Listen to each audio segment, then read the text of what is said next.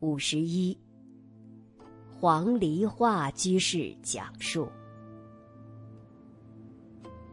师傅上人除了讲经，还有接待客人之外的零星时间，都不空过，都在看书研读。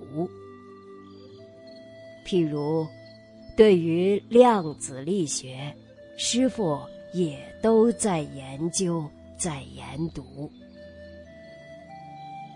师傅回来，早上有时候我们陪着去公园散步。上人还拿着一个播经机，还在听贤公和尚的事迹。上人对蔡礼旭老师的细讲《弟子规》。都听三十遍以上。